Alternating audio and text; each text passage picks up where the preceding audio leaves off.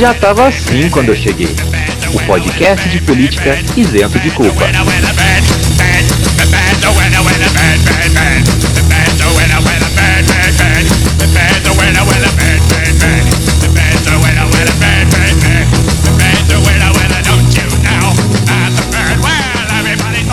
Salve, salve, minhas queridas Joyce e Hassman. Como estamos? Tudo bem? Espero que seja tudo bem nessa agradável tarde, noite, manhã, madrugada, ou quem sabe espaço lapso temporal que você está ouvindo esse podcast. Meu nome é Vinícius Manduco, sociólogo de formação, podcaster por empolgação. Ao meu lado ele que tem as mesmas ocupações que eu, Henrique Macedo. Olá a todas e todos. Muito bem, muito bem, muito bem. Estamos começando então o nosso programa dessa semana. Hoje sem o Bruno, que voltou aí para as coisas de doutorado, então ele tá super complicado lá no laboratório. Mas temos a presença do Arthur no quadro Delay e temos a presença do nosso querido colega podcaster, professor Jairo, do podcast Escuta essa História, que vai falar um pouquinho sobre novas mídias na aprendizagem. E nós dois, bom, nós dois você sabe, teremos nossos blogs temáticos, hoje especial sobre ecofascismo, e em seguida debateremos o caso da criança que precisou passar um processo de interrupção voluntária da gravidez. E sem mais delongas, eu acredito que é isso, né? É isso. Tá começando então, já tava assim quando eu cheguei. O podcast que pegou no colo um portador de nanismo achando que era uma criança. Bora nós! nem cinco minutos guardados dentro de cada cigarro. Maravilha, maravilha! Peguem seus cronômetros, acendam seus cigarros e vai começar os cinco minutos. Valendo! Senado derruba veto a reajustes de servidores. Câmara ainda analisará a medida. É, então você tem um projeto de lei que prevê aumento para profissionais da saúde.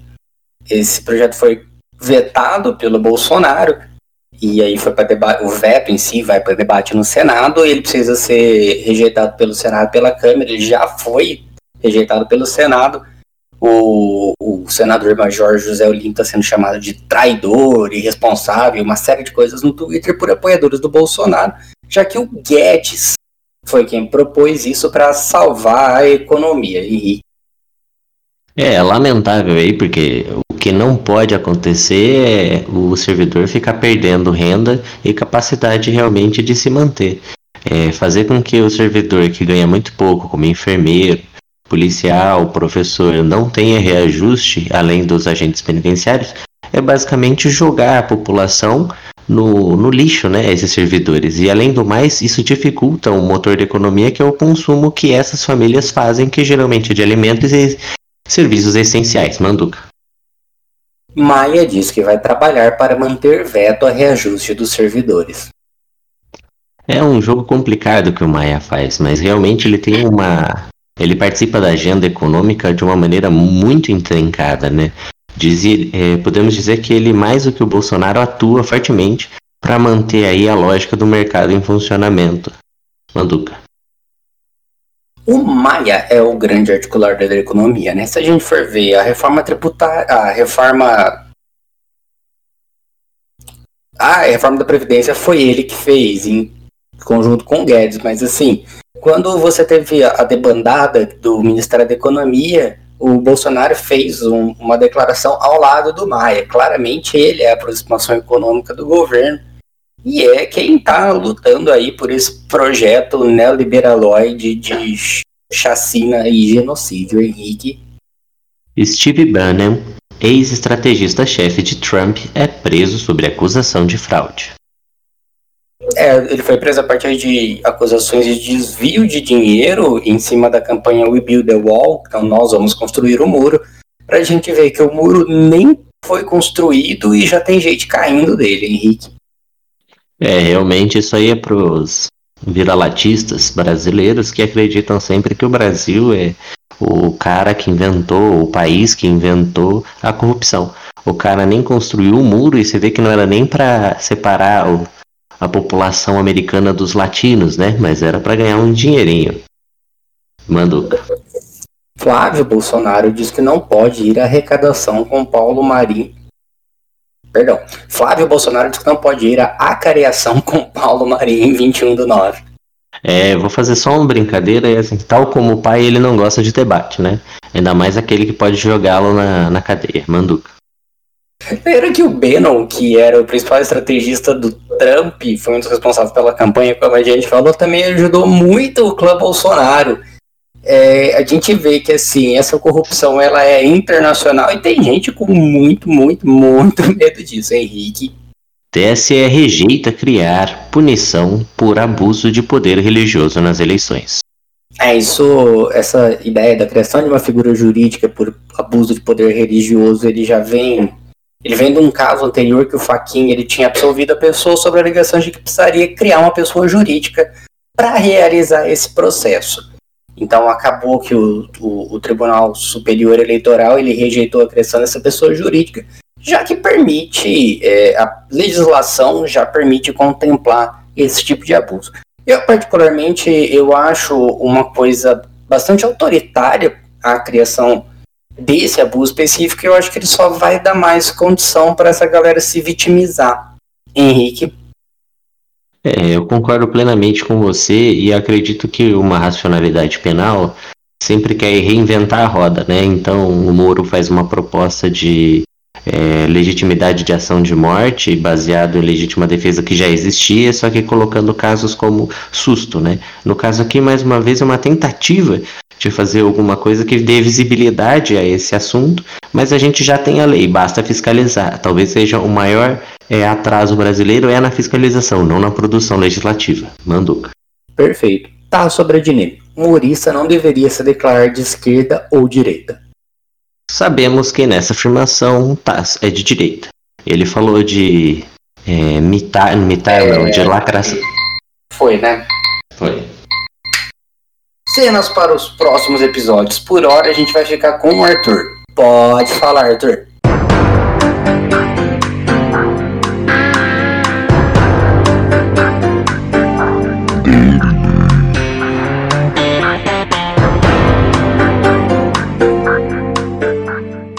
Caras amigas, caros amigos do podcast, já estava assim quando eu cheguei.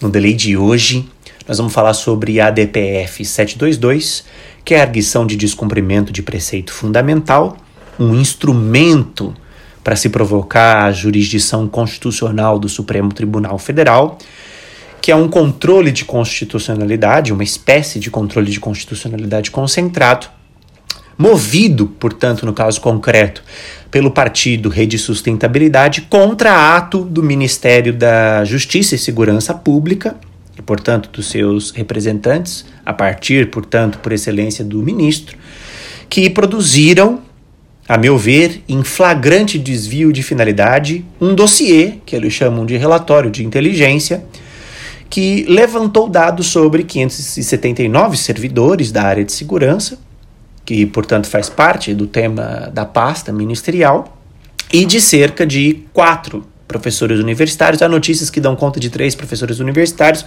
é, mas naturalmente essa informação é imprecisa, porque o conteúdo mesmo do dossiê apenas os 11 ministros do Supremo conhecem e os próprios membros com acesso qualificado dentro do Ministério da Justiça e Segurança Pública. Portanto, independente disso, do número preciso de 579 servidores mais três ou quatro professores, independente disso, o Supremo Tribunal Federal, provocado pela DPF 722, que vale lembrar movida pelo Partido Rede Sustentabilidade, aconteceu a partir de uma notícia que o portal UOL é, veiculou a respeito da produção desse dossiê contra uma organização de policiais e professores ou membros da sociedade civil, independente da sua profissão, que se autodenominavam antifascistas. E aí, é, por nove votos a um, esse dossiê foi sustado, foi invalidado, e o STF determinou que ele deixasse de produzir todo e qualquer efeito uma vez que os ministros que votaram pela, pela interrupção da produção de efeitos desse relatório dito de inteligência entenderam que ele, relatório, invadia a liberdade de expressão desses servidores e professores, ele limitava os direitos políticos e de cidadão destas pessoas que não deveriam, de modo nenhum, serem constrangidas na sua vida pessoal e na afirmação é, fundamental, que é um preceito, portanto, fundamental, constitucional, resguardado pela Constituição, que é a liberdade de expressão, seja, sendo servidor público ou não. É, com voto é, discordante do ministro Marco Aurélio de Mello, que em um, é, em um determinado momento chegou a ser irônico ao dizer que se o relatório era um relatório sobre é, servidores antifascistas, estaria o governo, portanto, cometendo um sincericídio em se reconhecer como um governo fascista? E na sequência ele disse, e isso é tema de destaque, vale a pena destacar que, ironicamente, ele disse que não acreditava naquela visão, mas ainda assim ficou dito. Bom, o placar é elástico, 9 a 1 ainda que sejam 11 os ministros do Supremo, o ministro Celso de Mello, outro ministro, está afastado por termos de saúde e não pôde votar. Mas o que importa dizer é que nove votos a um foi pela interrupção da produção de efeitos jurídicos do relatório dito dossiê.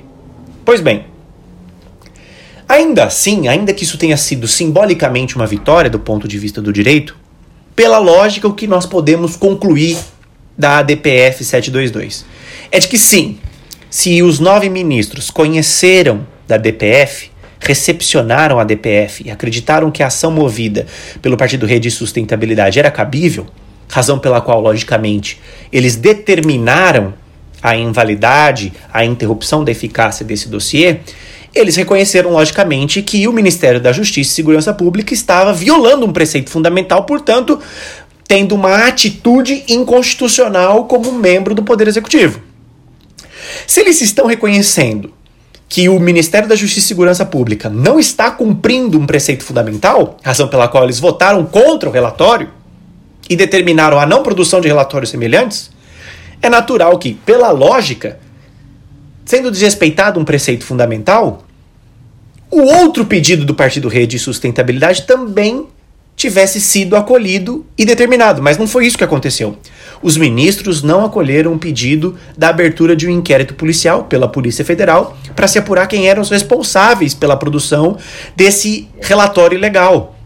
Ilegal porque foi contra um preceito fundamental que é a liberdade de expressão, o exercício dos direitos políticos dos servidores. Ou seja, nesse ponto, a decisão do Supremo Tribunal Federal, que também é um tribunal político, mesmo técnico, que é a sua composição pelo desenho de Montesquieu como um freio em contrapeso, ele deve ser político também, porque plural, porque parte é, do poder da, da República e do Estado, ainda assim, tecnicamente, a decisão da DPF 722 me parece uma decisão que ela só entregou metade do que ela precisava em termos lógicos, não em termos de é, fundamento, né? Porque o livre convencimento do motivado dos magistrados, juízes, na causa da DPF 722 está resguardado. No entanto, reconhecer que um preceito fundamental foi violado, que é a lógica que nos, que nos chega, evidente que nos chega, pelo ao mandar que o relatório fosse interrompido, era natural que o Supremo mandasse instalar um inquérito na Polícia Federal, como pedido pelo Partido Rede de Sustentabilidade, para se apurar os responsáveis por essa violação do preceito fundamental, que é a liberdade de expressão dos servidores. Mas não fez. Não fez. Porque o acolhimento foi parcial, apenas parcial do pedido do, do Partido Rede de Sustentabilidade. O que deve levantar um grande alerta nas nossas cabeças de cidadãos para que o nosso coração, na prática, através do direito, possa ser melhor filtrado de que as nossas ações devem preservar o Estado democrático de direito que está sob ameaça. A DPF 722 é um sinal e um sintoma de que recrudesce a ameaça ao Estado democrático de direito no Brasil. E aparentemente, o Supremo, em uma decisão também política da parcial provimento, protegendo as estruturas das instituições. Nós estamos em risco. É uma decisão elogiosa do Supremo, mas apenas pela metade. Elogiosa até a metade. Isso, claro, dentro do ponto de vista relativo de um estudante de direito. Mas também aqui cabe o meu preceito fundamental de participar e trazer para vocês uma análise técnica do que ficou faltando, pela lógica até, e que o direito ampara na ADPF nessa decisão simbólica, importante, de 9 a 1, que garante preceito fundamental, mas ainda assim ficou faltando uma outra metade jurídica importante. Sucesso para nós, porque nós precisamos bastante nesse momento, embora os sinais apontem para o insucesso. Um forte abraço.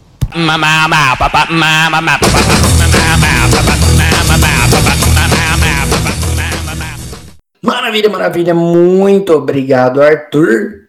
Enfim, a gente já vem trazendo esse assunto, né? A gente tá morrendo de medo disso. Ah! Mas nós somos um, podcast, lógico, nós não estamos na lista, mas nós somos um podcast antifascista ligado à rede de podcasts antifascistas. E eu acho que a condição mínima para você ser antifascista é você ter um pouco de condição humanitária, né? Você ser humano. Uhum. Exatamente. E lembrando sempre que isso é um caso claro de Watergate, né? Ou seja, uhum. aquela história de você fazer uma maquinação usando a estrutura, é, por, é, a estrutura institucional. Isso não é novo, né, gente? Tem uma série de. Tem uma indústria de fabricação de dossiês, mas no caso aí é mais grave porque você tem um processo, como aconteceu no, ali na década de 30, no governo de Getúlio Vargas com o Dutra, que é tentar fazer uma, um expurgo, né? Da, das instituições de pessoas que são divisões contrárias politicamente à sua né? Você também teve na ditadura militar a caça aos, verme aos melancias, né? Mas eram verdes por fora e vermelhos por dentro. Uhum. Então é muito preocupante, né? Porque é uma tentativa de criar um unissono dentro de uma instituição. É, e é como a gente falou no, no nosso episódio extra sobre a reunião ministerial, ele tem a ideia de formar uma polícia política dele, né? Isso foi, foi declarado, foi falado e ele não tem medo nenhum de, de esconder isso, né? Sim, e o pior é que tinha um professor na lista que ele trabalha, ele é um advogado, acho que é da FGV, não é de universidade pública, FGV, e, ele, na verdade, ele é de direito comercial internacional e ele é tipo um cara vinculado a pesquisas em relação à, comercialização, a relação comercial Brasil e China. Então hum. aí, tipo, Oi? Então vocês estão investigando. É só isso. É, e aí, tipo, ele é uma. É, ele foi acusado de ser agente da polícia chinesa, da, da espionagem chinesa no Brasil. Olha que loucura. É, então para você aí que acha que, tipo, é, esses comunistas têm que sofrer mesmo tal, é, veja onde essa caça a comunista vai. E se a gente der plenos poderes à polícia da forma que vocês estão pensando que deve ser, é, não vão ser só os comunistas que vão ser presos tal. Qualquer relação e vocês não vão poder se explicar. Vocês não vão poder se explicar. Não existiu mal entendido durante a ditadura. É importante que isso seja dito. É, e a coisa que você pode fazer, colocar criminalizar qualquer um, em vez de você colocar droga como comumente é hoje, né? Ou arma, ou qualquer coisa do gênero, você pode jogar o capital na mão da pessoa e falar, ó, oh, o comunistinha foi encontrado com o livro O Capital de Carlos Marx. Carlos Maltz, Carlos Maltz, o primeiro baterista do Engenheiros do Havaí. Olha, é verdade, Carlos Maltz. Não, não, tinha pensado na relação. Mas vamos de um fascismo pro outro? Vamos. Vamos falar de ecofascismo. Ah, esse é um programa que talvez a gente irrite algumas pessoas, né? Você já comentou no, no episódio passado que as pessoas, os puristas, vão reclamar, não, porque só Mussolini podia ser fascista, né? Uhum. Esse é um dos momentos que a gente vai trazer de novo essa discussão e falar de outros tipos de fascismo para além do fascismo de cartilha italiano, começo do século e tal. Ao mesmo tempo, é, é um termo da internet. Como um termo da internet, a expropriação desse conceito, ou seja, o esvaziamento de, de teoria em cima desse conceito, está sendo muito deflagrado a ponto de tudo e qualquer coisa ser ecofascista. Uhum. É, é, é mais um instrumento de acusação. Então eu acho que é um, um, um bom programa pra gente irritar dois lados. Enfim, o que, que é esse tal de ecofascismo? Eu acho que tem um, um movimento que se autodeclara ecofascista, que eles têm um, um bordão, um jargão, como vocês preferirem, que eles definem bem o que é isso, né? É, salve as baleias, não os refugiados. Não, salve as abelhas, perdão. É, já foi salve as baleias, isso era da época do Greenpeace, mas Uhum. salve as abelhas, não os refugiados. Eu acho que essa é a melhor definição de ecofascismo. Eu acho, eu acho muito interessante isso, né? Porque basicamente o que, que é? É um, é um movimento que ele escolhe sim uma raça superior. E aí a gente vai falar muito dos desdobramentos disso, mas ele escolhe uma raça superior, essa raça é o ambiente, e esse ambiente ele tem que sobreviver em detrimento dos seres humanos. De alguma forma, é, é um, é um conceito muito complicado da gente falar, porque quando a gente fala da esquerda, a esquerda não quer o fim dos seres humanos, né, gente? A gente não quer que as pessoas morram, que a gente, ao contrário, nós queremos plenas condições para todos. Ao mesmo tempo, você tem um enfrentamento com os grandes capitalistas no capitalismo predatório. Porque o movimento verde, quando ele eclode ali na- no final dos anos 60, lembrando que ele é muito anterior, mas a gente já falou aqui de 68, que é quando os novos movimentos sociais eles pá, têm aquela visibilidade e tal. É, o movimento verde, quando ele surge aí, ele tinha a, a ideia de crescimento zero. E o- era coisa que os capitalistas não, não queriam, né? A gente vê isso, por exemplo, na questão de, de queimada na Amazônia, que seja. Que a ideia é você construir mais pasto e para isso vai queimar a Amazônia para construir pasto. Então percebam, o capitalismo predatório ele é sempre expansivo, territorialmente expansivo, geograficamente expansivo. Isso toma lugar do meio ambiente, as cidades tomam lugares das florestas e coisas do tipo. E a esquerda se opõe a isso, né? A esse crescimento, é, a esse crescimento disfuncional, é. E aí o movimento verde e, e é interessante isso no- na gênese do movimento, né? Porque o movimento porque o movimento verde ele vem a partir da ideia de crescimento zero. Não crescimento zero, mas é, a expansão zero, focando apenas no crescimento econômico, né? Então, assim, ele é abraçado pela esquerda, mas ao mesmo tempo ele nunca foi muito assim, porque ele sempre tentou agradar, é tipo um Ciro Gomes, sabe? Fez sentido ele ir pra esquerda, mas ele sempre joga uma coisa ou outra pra ele ficar bem pro outro lado, né? Que essa, essa é a origem do, do movimento verde. Hoje a gente tem um termo que todas as empresas empregam, que é a ideia de sustentabilidade, né? Sim, a ideia de ser so- socialmente consciente e integrado ao meio ambiente, reduzindo a emissão de. Como é que é o nome? Resíduos. Reduzindo a emissão de gases, reduzindo o efeito estufa. Produção de resíduos, aí você muda o escritório, tira o cafezinho com plástico, incentiva a política de canecas e etc. É, é tiro canudo, né? Isso, canudo também. Tiro Salve- canudo. Porque Salve as tantos. Porque hoje você, na realidade, foda-se a queimada na Amazônia. O importante é você não estar usando seu canudo. É, usar de papel. Uso de papel. Beleza, valeu, McDonald's.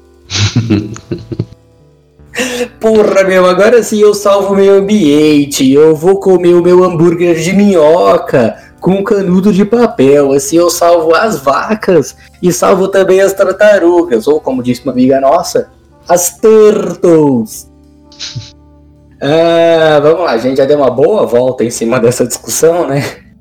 Mas, enfim, é, essa ideia de ecofascismo, muito ligada, então, tem, não é nem a questão do crescimento zero, é, é questão assim, quais são as mazelas populacionais que deflagram o meio ambiente, os animais tal.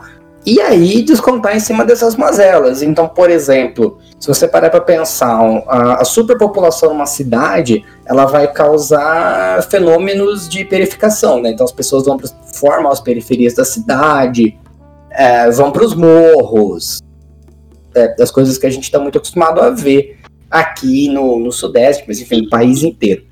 Essa colonização dos morros, é, para os ecofascistas, essas pessoas elas têm que ser simplesmente eliminadas, elas não têm que existir. Eles vão tirar aquela natureza, já mantém o que está lá. E nesse sentido, os refugiados também são muito mal vistos, né? Por quê? Porque são pessoas que saem do país deles de origem para se matar em outros países. É, é um negócio muito louco, né? Porque o problema realmente existe, né? Que é a interação do ser humano com a natureza. E o mais louco do ecofascismo é que, na verdade, a resposta é misantrópica, né? Ou seja, é um ódio ao ser humano. Então, na verdade, é a restrição de número de pessoas dentro de um espaço para então manter uma atividade de consumo que não torne é, o mundo desabitado lá na frente porque houve uma catástrofe ambiental. Só que em vez de fazer a redução do consumo, as pessoas jogam é, no ecofascismo a construção do problema na, na esfera da, da pobreza, uhum. dos imigrantes. E aí é muito louco, né? Porque se a gente for observar desde a época da, do começo da colonização, é, os imigrantes que são os criados como inimigo, na verdade, eles são produtos de uma diáspora forçada porque estão explorando seus recursos, estão expulsando essas pessoas. Então, elas são as vítimas desse processo de industrialização, produção de consumo, e no final das contas, agora estão sendo responsabilizadas de novo pela é, diminuição da capacidade do planeta de suportar esse consumismo. E geralmente são as pessoas que menos consomem, que não está ligada à superpopulação, né? Tá ligado a um modo de produção, tá ligado a uma forma de consumo, uma rede em geral, né? E é muito louco, porque essas pessoas aqui do ecofascismo são aquelas que então vão atacar essas outras pessoas falando, não, são vocês, pobres miseráveis que foram explorados em seus países, estão em deslocamento, seja por guerra ou por melhores condições de vida é, nos países europeus, né? E que vocês são culpados. Porque vocês não deviam estar tá fazendo isso. Vocês deviam morrer na terra de vocês, onde vocês são impedidos de plantar, vocês são impedidos de terem desenvolvimento cultural próprio por nós europeus. Mas nós vamos dizer para vocês que realmente nós europeus não produzimos superpopulação, pelo contrário, nossa população está envelhecendo e na verdade a superpopulação está nos países pobres, como ligando de novo a pobreza, a é, descontrole da natalidade é, e aí linka com a teoria malthusiana de que não teria como alimentar todas essas bocas, quando a gente já sabe que alguns estudos mostram o contrário. Na verdade, a gente está falando de, de novo, de acumulação de consumo e desses alimentos. É, não é nada novo, né? Se a gente for parar para ver, é, é a estrutura Paulo Guedes total, né? O culpado da pobreza é o pobre. Uhum. Se não existisse pobre, não teria pobreza. E a gente sabe, né? Que se morrer os pobres, outras pessoas vão virar pobres. é, você lembra daquele seminário que a gente apresentou em economia brasileira? Com o Paulo de Tarso, que era um grupo. Que o grupo era eu, você, Natália, Breno, Amanda. Acho hum. que só. E aí aquela coisa do quando estourou a bolha de 2008, a bolha imobiliária, que na verdade o culpado foi os pobres, não o banco que emprestou dinheiro sabendo que ele ia sacanear o pobre porque ele estava emprestando muito mais uma quantia super valorizada de uma casa que ele sabia é. que o cara não ia poder pagar e aí depois tomou a casa.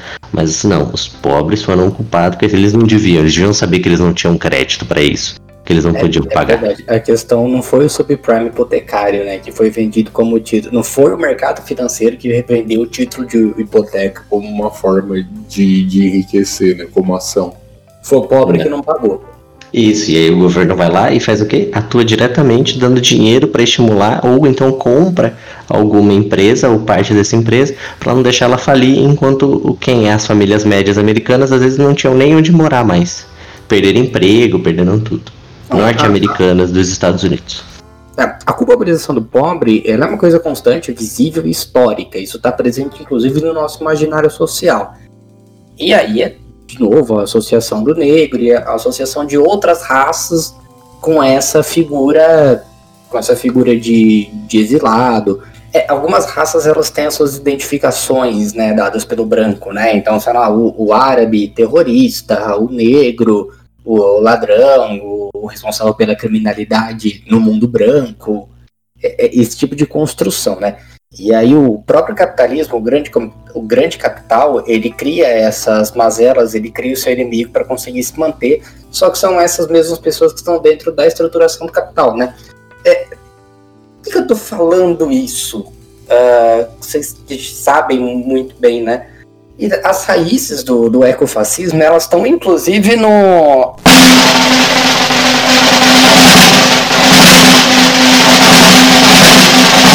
Ah, eu, eu não gosto de usar essa cartada. Eu não gosto de usar essa, essa frase, esse pensamento, mas é, é verdade, tá? Então estão, inclusive, dentro do.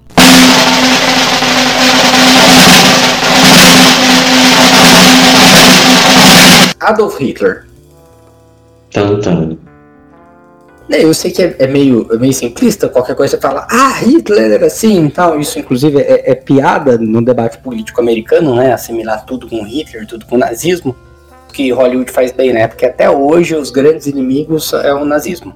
Uhum. Estranhamente, no mundo real também é.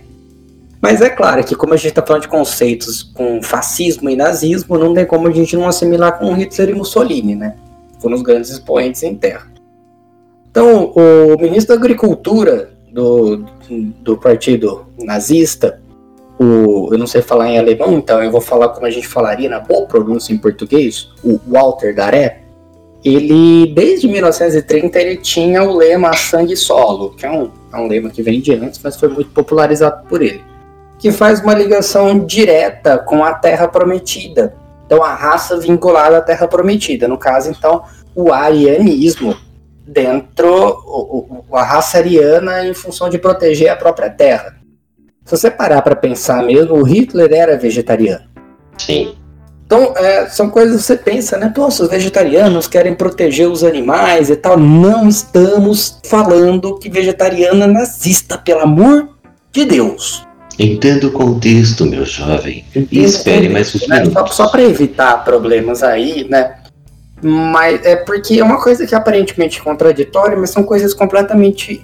Mas são coisas que são complementares, né? Então, quando você entende que uma raça ela está vinculada a um solo e que ela tem que proteger esse solo, é natural que ela, que ela não consuma, digamos assim, que ela não destrua esse solo. E aí o que, que ela faz? Ela culpabiliza as outras raças por estar tá fazendo essa destruição. Consequência disso, tem o fascismo vinculado às condições ecológicas, ao meio ambiente, à proteção do meio ambiente. Isso é muito louco. E isso tem consequências hoje. É lógico que isso tem consequências hoje. Se você pegar, por exemplo, o, o Partido Verde, o Partido Nazi-Fascista ele tinha um movimento verde dentro dele. O Partido Verde ele teve suas origens na Alemanha nessa época. E como se dá o Partido Verde aqui no país? O Partido Verde, ele é um partido ecocapitalista, que é como a gente chama, um partido ecocapitalista. Que é como a gente chama, um partido ecocapitalista. Por que, que a gente está falando disso?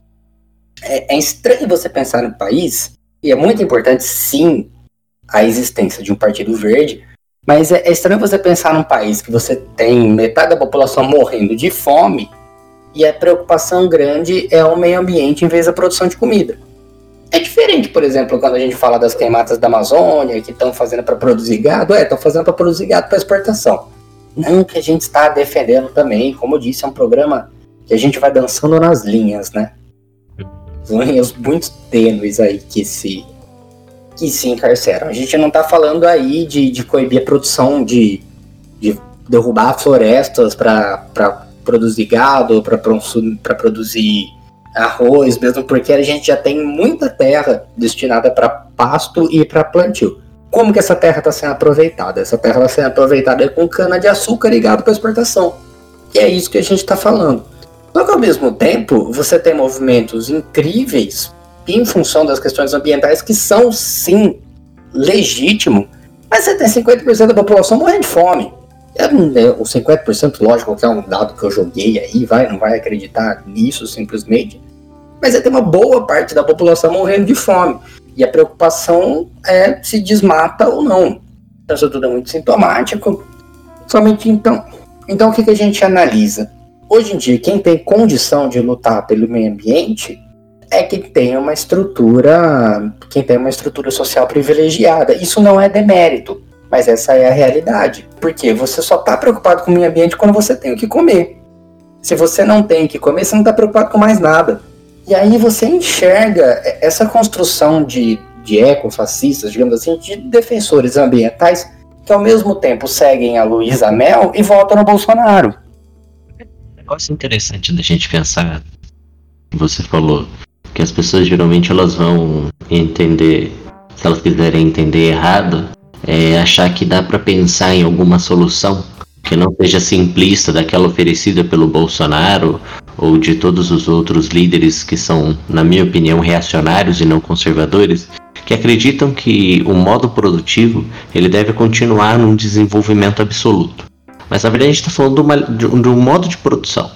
E aí não é para cair no marxismo puro e simples, mas é para pensar a partir daí. Porque então a gente tem uma coexistência de modelos de desenvolvimento industriais e de agricultura, que são no sentido de degradação do meio ambiente, ao passo que também temos a fome. Só que quando a gente faz um prognóstico e tenta colocar uma pauta nos argumentos de preservação da natureza, geralmente somos rebatidos por essa ala que acha que o desenvolvimento tem que acontecer pura e simplesmente. E o ecofascismo, ele abraça realmente não a questão é, da crítica ao consumismo, ao modelo de modo de produção, mas na verdade ele vê o problema como uma lógica de muita gente e essa gente que quer comer. Então é aí que está a linha que a gente tem que saber pisar, porque a gente não pode construir um programa político e fazer mais o discurso como a gente fazia antigamente, correndo o risco de ser tolhido por tantas alas diferentes, tipo o Partido Verde, tipo misantrópico, uma ala misantrópica, ou seja ele nazista, seja ele de qualquer lugar, que tente salvar é, pessoas, é, pessoas não, é, animais, que tente salvar florestas em detrimento das pessoas, achando que as duas coisas não coexistem. E essa distinção talvez tenha que ser repensada, porque eu estava assistindo para me preparar para o episódio o canal Vegetal Vermelho de um doutor em filosofia, que ele realmente colocou. Quando a gente está falando de portugueses chegarem ao Brasil, tinham milhões de população aqui, né? Tinham milhões de diversidade, eles coabitavam com aquilo. Né? Eles habitavam com a floresta, eles viviam da floresta, eles não faziam uma intervenção acentuada na floresta.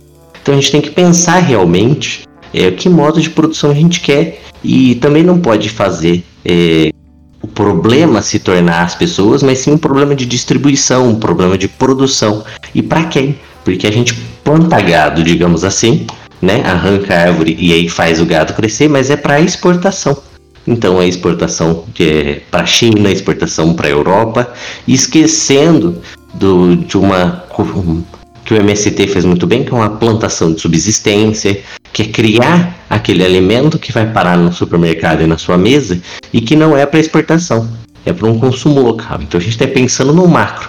Mas isso não pode vir como solução, que nem o ecofascismo fez, por exemplo, atentados na Nova Zelândia e no Texas, que o povo se identificou como ecofascismo, ecofascista, que é atacar o ser humano. Não faz sentido. Tem que salvar as abelhas e o ser humano e alimentar o ser humano. Perfeito, perfeito, Henrique. Não acho que esse, esse é o recado que a gente queria dar, né? Acho que sim. Espero não ter sido você... muito repetitivo. Não, como você apontou antes da gravação, não adianta dar uma de Thanos, né? Uh -uh. O problema não é a quantidade populacional, o problema é a má distribuição de recursos. Exatamente. Se fosse para voltar no tempo, não era para matar o Thanos, era para reestruturar a produção. Agora, faz você pensar, né? Se o cara tem poderes infinitos, ele usa para quê? Ele usa para matar um monte de gente. É, em vez de duplicar a capacidade. Ele podia duplicar a capacidade de recurso. Triplicar. Né? E o cara aqui que ele optou? Vou matar metade. É. Pois é. Ele podia acabar com, com a, a questão bélica das pessoas, não deixar ninguém mais se matar. Né? E é nesse clima que a gente passa para nossa próxima participação. Nosso colega podcaster que está junto com a gente também na iniciativa Podcasters Unidos. Aliás, você vai ouvir ele logo depois da vinheta dos Podcasters Unidos. O nosso terário do dia é o professor Jairo, do podcast Escuta essa História, que vai falar um pouco sobre novas formas, novas mídias para a educação. Pode falar, Jairo.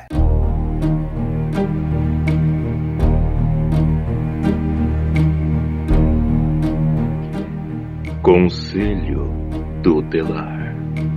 Who can say where the road goes, where the day flows? Only time. And who can say? É possível aprender com podcast? Eu sou o professor Jairo, do podcast Escuta essa História, e quero contar um pouco da minha experiência para você. Bom, eu sou professor de História em uma escola pública. Se você acompanha o noticiário, sabe que não é lá a profissão mais fácil do mundo. Mas eu amo assim mesmo. Fazer o quê? Eu trabalho numa escola municipal e sou um grande fã de giz e lousa. Mas eu sei, e você também sabe, que isso não é o suficiente. Por isso, nós, professores, lançamos mão de todos os outros recursos que encontramos pela frente como livros, revistas, textos impressos, excursões, vídeo, etc. Daí em diante, a criatividade dos professores em sala é infinita. Cada um inventa um jeito. Eu mesmo sou o rei dos desenhos e dos esquemas. Contudo, a pandemia trouxe novos desafios, e para muitos desses desafios não estávamos preparados. Mas surgiram oportunidades também. Eu sempre fui um grande fã de rádio e com o home office, consegui juntar duas grandes paixões em um único projeto: um podcast sobre história. Mesmo o podcast ainda sendo uma mídia relativamente jovem no Brasil, o seu público e a quantidade de temas e formatos só cresce. Eu mesmo me informo de manhã através de podcasts jornalísticos, por exemplo. Para mim, o podcast abriu um leque de possibilidades para explorar mais a história com métodos e características de minhas aulas, somadas às ferramentas de edição que o material em áudio oferece. E tem mais. Mesmo meu podcast sendo um programa sobre história, com um pezinho na sala de aula, o formato que escolhi me possibilita expandir a conversa sobre os temas de uma maneira que seria impossível em sala de aula, devido a inúmeros fatores, como o tempo, características de cada turma, currículo e por aí vai. Na intimidade do microfone, posso trazer mais curiosidades, desenhar melhor o cenário onde se desenrolam os eventos históricos, provocar reflexões, aguçar a imaginação e, claro, colocar uma pitada extra de humor, quando possível, né? E tudo isso eu considero vital para se aprender história.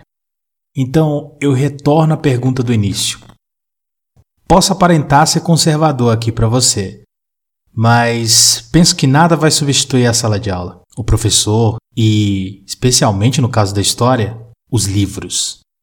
Contudo, entre substituir e somar, eu fico com a soma. O que eu quero dizer é: por que aprender de uma única maneira? Quanto mais canais de aprendizado, melhor. Lembre-se, cada nova ferramenta, cada nova mídia, cada nova voz no estudo da história acrescenta um novo olhar. E tenho certeza que você vai concordar comigo aqui, mas mais olhos tendem a enxergar mais coisas, certo? Pensa nisso.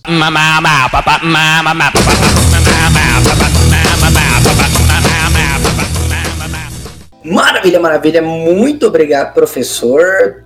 Muito bacana esse relato, né? Se alguém não conhece ainda o podcast do professor Jairo, vai lá, escuta. É um podcast que eu tô adorando, eu maratonei. Eu ouvi todos de uma vez, eu acho que para quem tem essa paixão vai fazer o mesmo. Eu acho muito legal é como ele constrói, como ele conta a história como se fosse uma narrativa. Parece que você tá ouvindo uma radionovela, sabe? Isso é muito bacana. É bem pedagógico.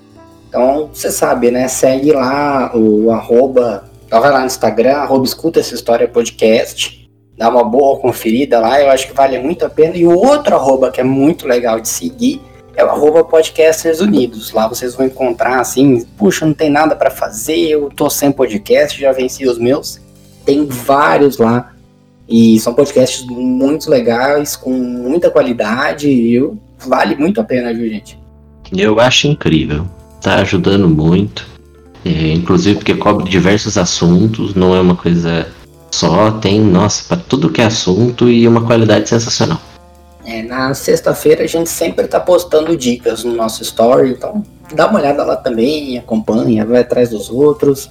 Mas vamos, vamos deixar a situação num tom um pouco mais triste, né? Ah, tem que ser.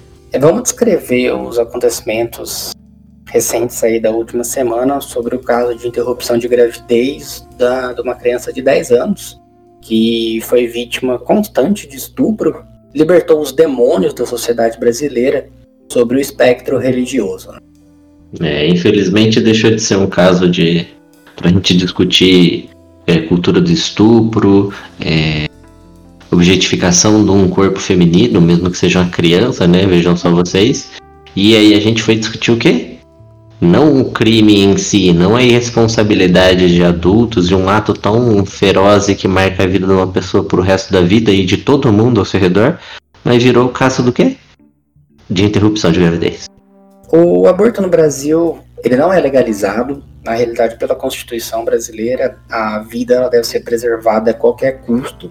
O problema é que a mesma Constituição considera que essa vida começa ao nascimento. Pelo Código Penal, o aborto é proibido, exceto em três casos específicos. Em caso de estupro, no caso de anencefalia diagnosticada e no caso da gravidez prejudicar a vida da mãe. E ela pode optar se ela vai continuar a gravidez até o final ou se ela vai fazer a retirada do feto. Ah, vamos colocar essa situação. A gente tem uma criança de 10 anos que era estuprada há 4.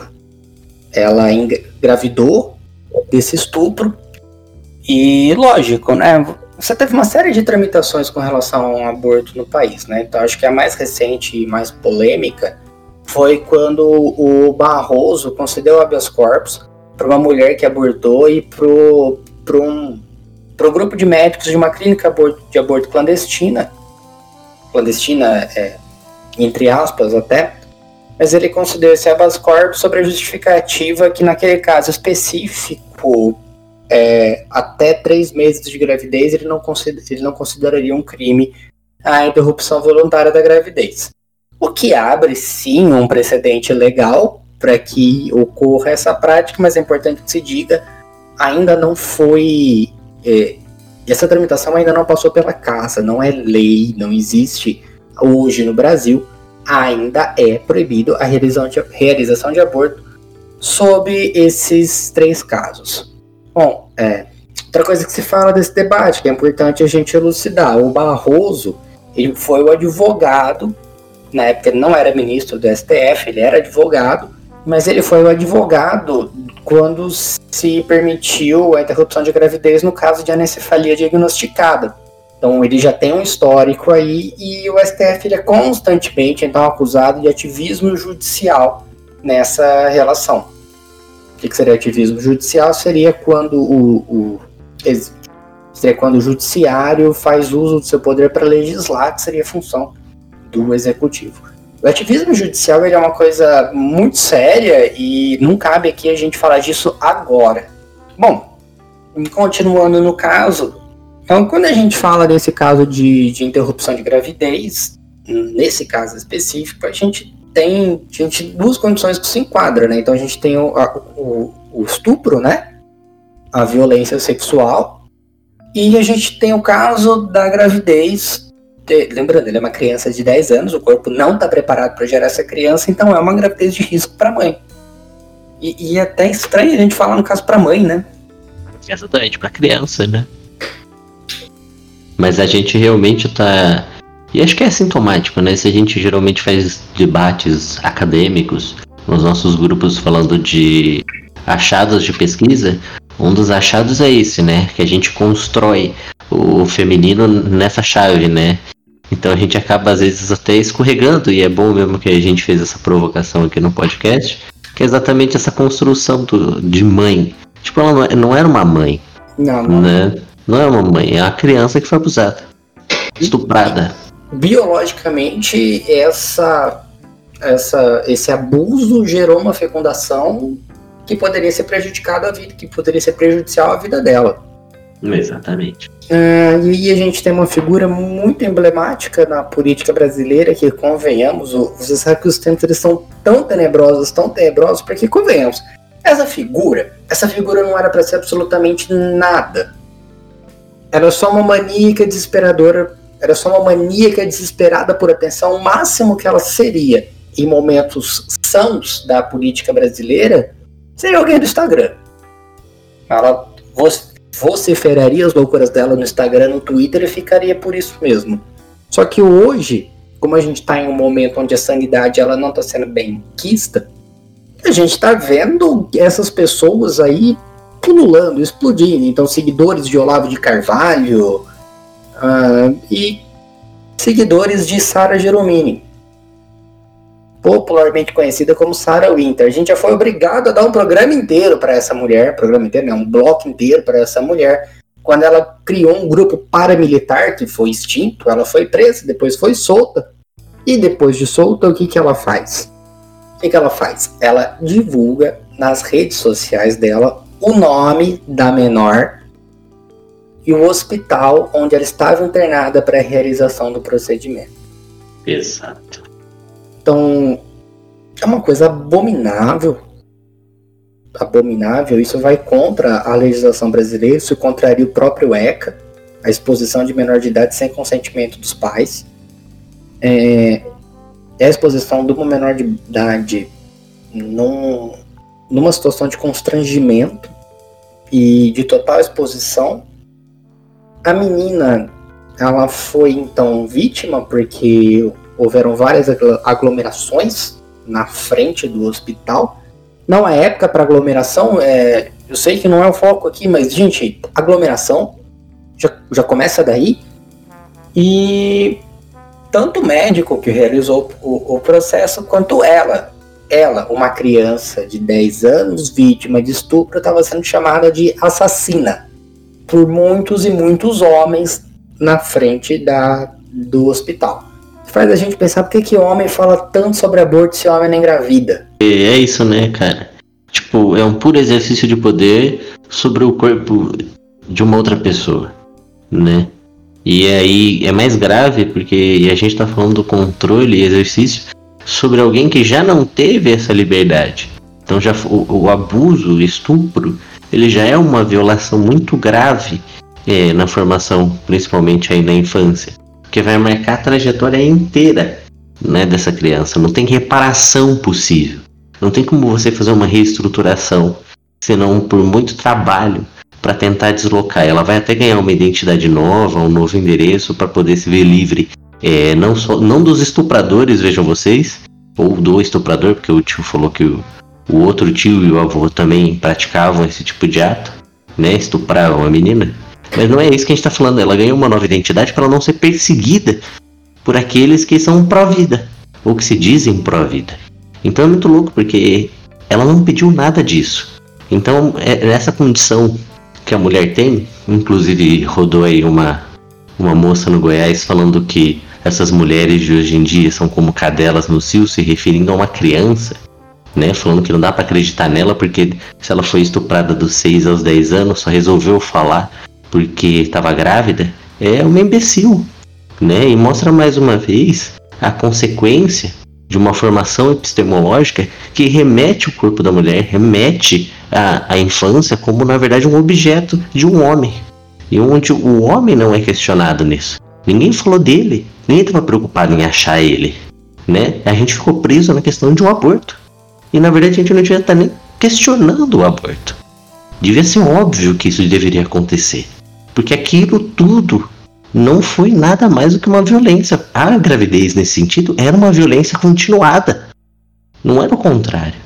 Então eu acho importantíssimo isso que você está falando, porque a gente tem que rever esses processos e entender como está funcionando tudo isso. E a Sara Geromini, ela fez política, está fazendo política em cima de estupro. E a direita que adora fazer a teoria da conspiração do QAnon, de falar de é, uma rede de pedofilia internacional, você vê que mais uma vez eles apoiam e suportam estupro e pedofilia a partir do momento que eles não estão nem aí para quem praticou esse ato. Ao invés de falar de cultura do estupro, ao invés de falar da desobjetificação do corpo feminino e de toda a pauta feminista, como a Daphne falou, eles preferem falar da questão do aborto como se fosse um presente de Deus. O seu tio fazer tudo isso com você, não é verdade? E ainda colocar sua vida em risco. Porque eu tenho uma criança, em tese, né, dentro de você. Então, perfeito, perfeito, bem. É... Veja bem, a gente não está discutindo aqui a legalização, a descriminalização do aborto, porque não compete a gente discutir, a gente não tem útero. Nós somos dois homens héteros brancos, não é da nossa alçada falar sobre isso. A gente não tem lugar de fala para discutir o corpo de outras pessoas. É, e a gente tá falando de. É, o que a gente tá falando, pode, pode falar. É, acho que é isso que você tá falando mesmo. A gente não tá nem questionando, não é a questão do aborto. Né? Não pode ser tratado isso agora. Uma situação específica. Exatamente. E uma política, que aí já vem aquele estado lycra que a gente colocou, né? Nos primeiros episódios. Uhum. Que é uma. É quase um The Handmaid's Tale, né? Só que uma versão super bizarra dele. É, é- é interessante, assim, porque a campanha é, sobre o aborto, em geral, ela tem sido com salve as duas vidas, né? A campanha contra a, a descriminalização do aborto, ela tem girado em torno de salve as duas vidas, que é uma campanha que ficou muito famosa, sobretudo com, com a possível legalização na Argentina, né? Uhum. E aí o- os movimentos daqui também aderiram. Por quê? Porque se coloca muito a condição do aborto ilegal, como ele é realizado no país, quais são os procedimentos que esse aborto ilegal ele é realizado e, e que tem consequências muito sérias para a saúde da mulher que aborta. Então ela corre um risco de vida fazendo isso. Então a discussão é, é a- que os religiosos eles preferem a vida do feto do que a vida de alguém já existente e que, que, que as feministas preferem a vida da mulher em vez da vida de uma possível criança. Então essa, essas são as, as argumentações, assim, de forma bem reduzida. Mas o que, o que eu queria colocar nessa discussão é que não existe uma real preferência do da, da figura da criança.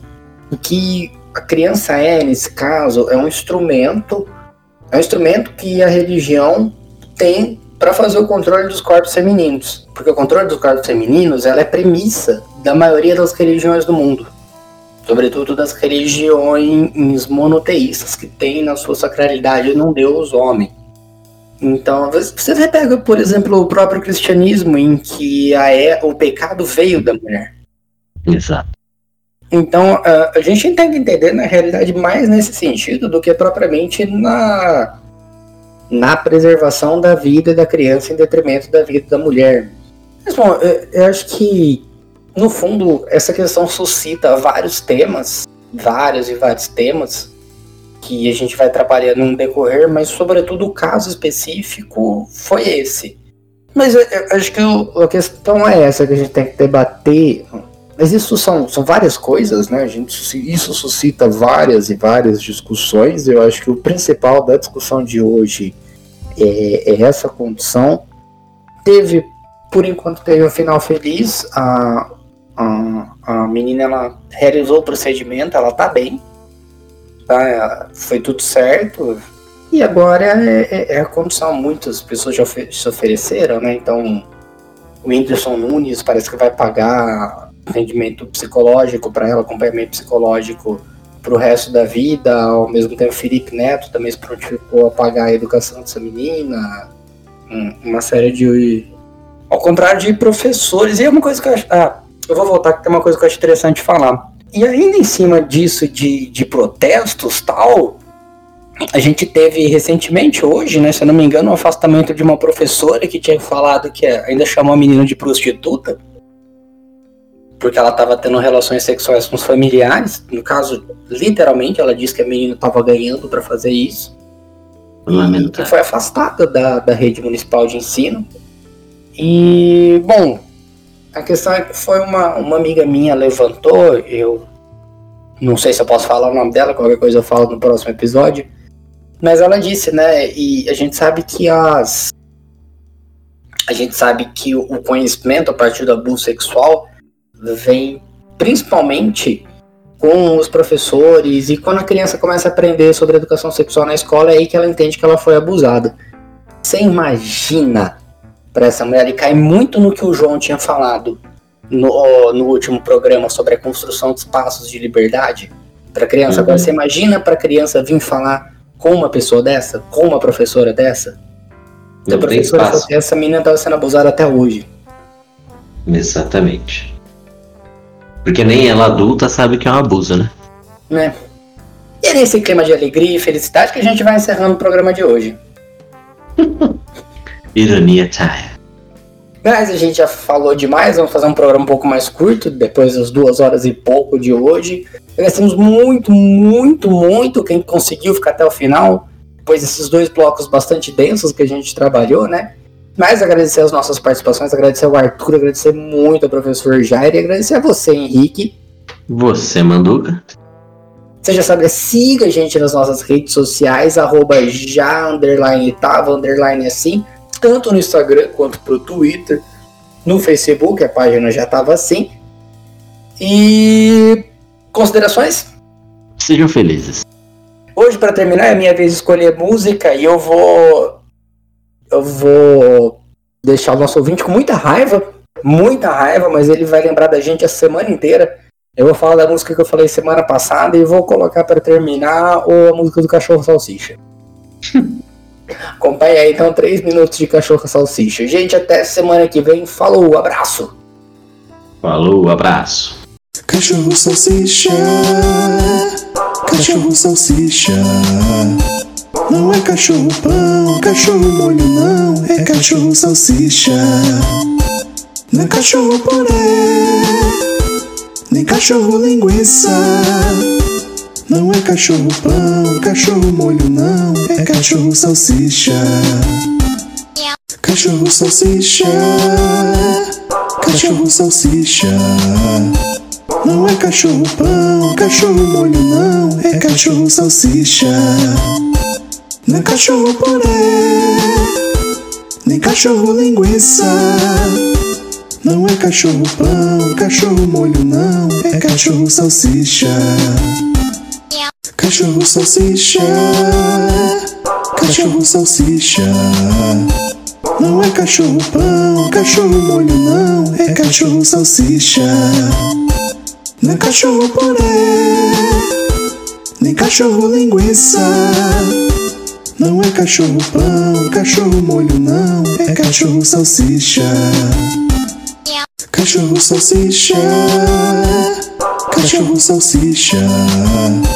Não é cachorro pão, cachorro molho não, é cachorro salsicha. Não é cachorro purê, nem cachorro linguiça. Não é cachorro pão, cachorro molho não, é cachorro salsicha. Cachorro salsicha, cachorro salsicha. Não é cachorro pão, cachorro molho não, é cachorro salsicha. Não é cachorro purê, nem cachorro linguiça. Não é cachorro pão, cachorro molho não, é cachorro salsicha. Cachorro salsicha, cachorro salsicha. Não é cachorro pão, cachorro molho não, é cachorro salsicha. Não é cachorro purê, nem cachorro linguiça. Não é cachorro pão, cachorro molho não, é cachorro salsicha. Cachorro salsicha, cachorro salsicha. Não é cachorro pão, cachorro molho não, é cachorro salsicha. É cachorro purê, nem cachorro linguiça. Não é cachorro pão, cachorro molho não, é cachorro salsicha. Cachorro salsicha, cachorro salsicha. Não é cachorro pão, cachorro molho não, é cachorro salsicha. Não é cachorro purê, nem cachorro linguiça. Não é cachorro pão, cachorro molho não, é cachorro salsicha. Cachorro salsicha, cachorro salsicha. Não é cachorro pão, cachorro molho não, é cachorro salsicha. Não é cachorro purê, nem cachorro linguiça. Não é cachorro pão, cachorro molho não, é cachorro salsicha.